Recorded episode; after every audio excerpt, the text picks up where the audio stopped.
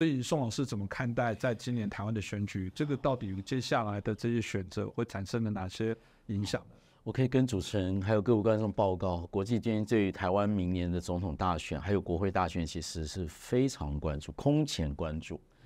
那呃，这是中间有一个非常对比的现象，就是说我们都知道，很多时候呃，国内的选举是因为国内政治议题，特别是民生议题、经济议题的关系，可是国际会无法避免的把它当作是好像台湾人民的这个对于。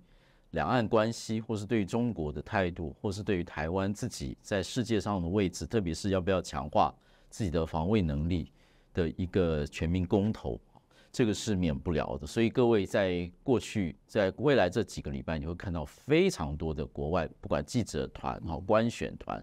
那会来到台湾，然后会共同来见证台湾人民怎么样行使自己神圣的一票。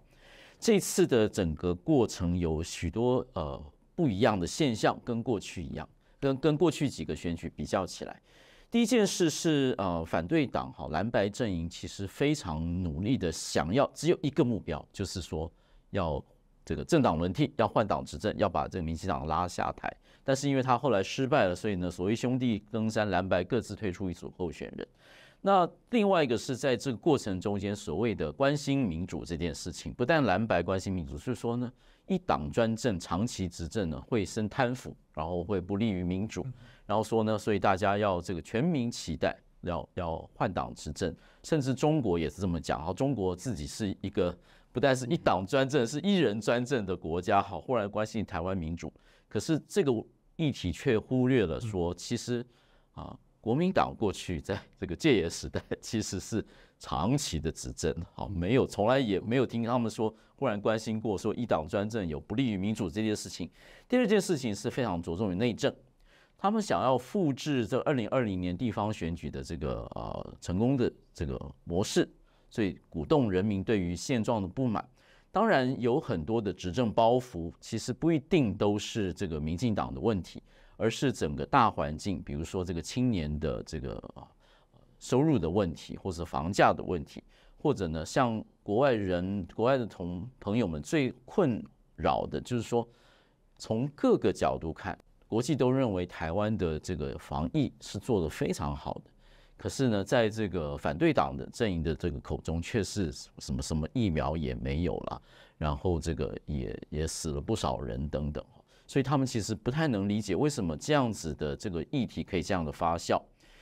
那第二个是，第三个是人格的污蔑，就是主持人刚刚讲的，现在呢都达到也没有到政策，而是人格的问题，甚至就是弊案的问题。台湾人民不喜欢弊案，但是呢，弊案也有不同的等级哈。那呃，当然就是三党现在目前都在互相挖自己的弊案，不管是这个土地的违建案啦，或者说是这个包租公的案子，或者说是这个炒作农地的案子哈。那这个部分其实是。去忽略了说，其实中间牵涉到既得利益其实是不一样的。你说矿工的这个一个在法令之下，其实不是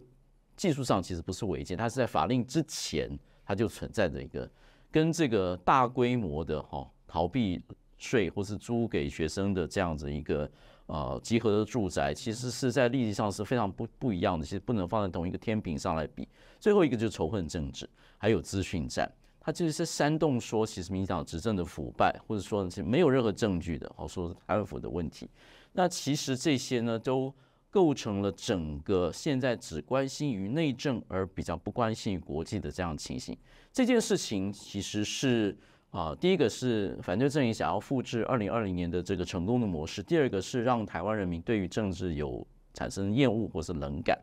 或者是让台湾人民不去看国际的情势，而去专注于现在的这个内政上面的，或是这个候选人人格上的问题，其实都不利于台湾整体民主的发展。如果各位有关心像我们这个节目的观众一样关心国际的大事，其实大家非常关心，就是说台湾站在这个关口，特别针对威权扩张，俄罗斯已经侵入乌克兰了。然后，现在中国想要入侵台湾，那么这件事情成为第一张骨牌，台湾人民愿不愿意啊？非常清楚的，还没有说要用这个自己的血汗，而是先用自己的选票去第一件事去强化自己的国防能力，愿防卫自己的决心，然后去拒绝选择跟中国的道路。比如说，现在的反对阵营经常说的，经济上要跟中国更加统合，可是却忽略了现在的经济跟这个所谓服贸在签的时候其实是大不相同。中国经济现在是整个往下走，而且成为僵尸经济，而且在未来的数十年之间是不会恢复的。中国已经不再是经济的希望了，这件事情是完全不一样的。或者是说呢，要所谓的这个和谈换来和平，却无法去忽略说，其实在这个过去，在这样的过程中间，其实是太多的把我们自己也选民投家的这个人民的意志屈服于中国一党专政的一人专政的习近平的意志底下。你说要接受所谓他所说的这个什么九二共识啊，就是一个中国，就是一个中国，而且有台湾方案。其实你是忽略了台湾。你这个现在要进入大卫的人，真正的头家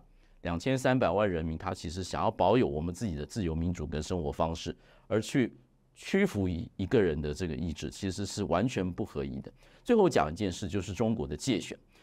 中国界选这次为什么这次选战打得很闷，而且都是国际的、国内的事务，其实跟中国的也有关系。中国刻意的、非常谨慎的不去，比如说增加台海的冲突，实际上呢？中国这样的这个跨越的中线的飞机越境，或者是这个海空的这个侵扰，其实是有增无减的，只是在这个新闻中间被埋没了。另外一个就是说呢，他比较不会希望让台湾人民有感受到那个威胁，因为台湾人民在过去，比如说九六年以来，就是在中国的威胁之下，反而会更团结的去抗中。他希望这次呢，去躲避，比如说在二零二零年的总统大选中间。那个香港的那个模式，让大家看到中国的这个施政的真面目，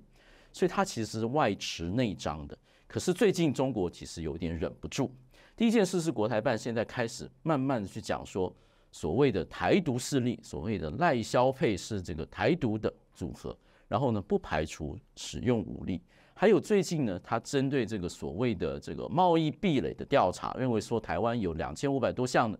这个当时在加入 WTO 的时候，就因为双方的这个市场差距，而针对中国的这个进口有所限制。他认为构成了贸易壁垒。本来说是一月十二号才要公布的，现在提前一个月到十二月十五号就公布了，并且说呢，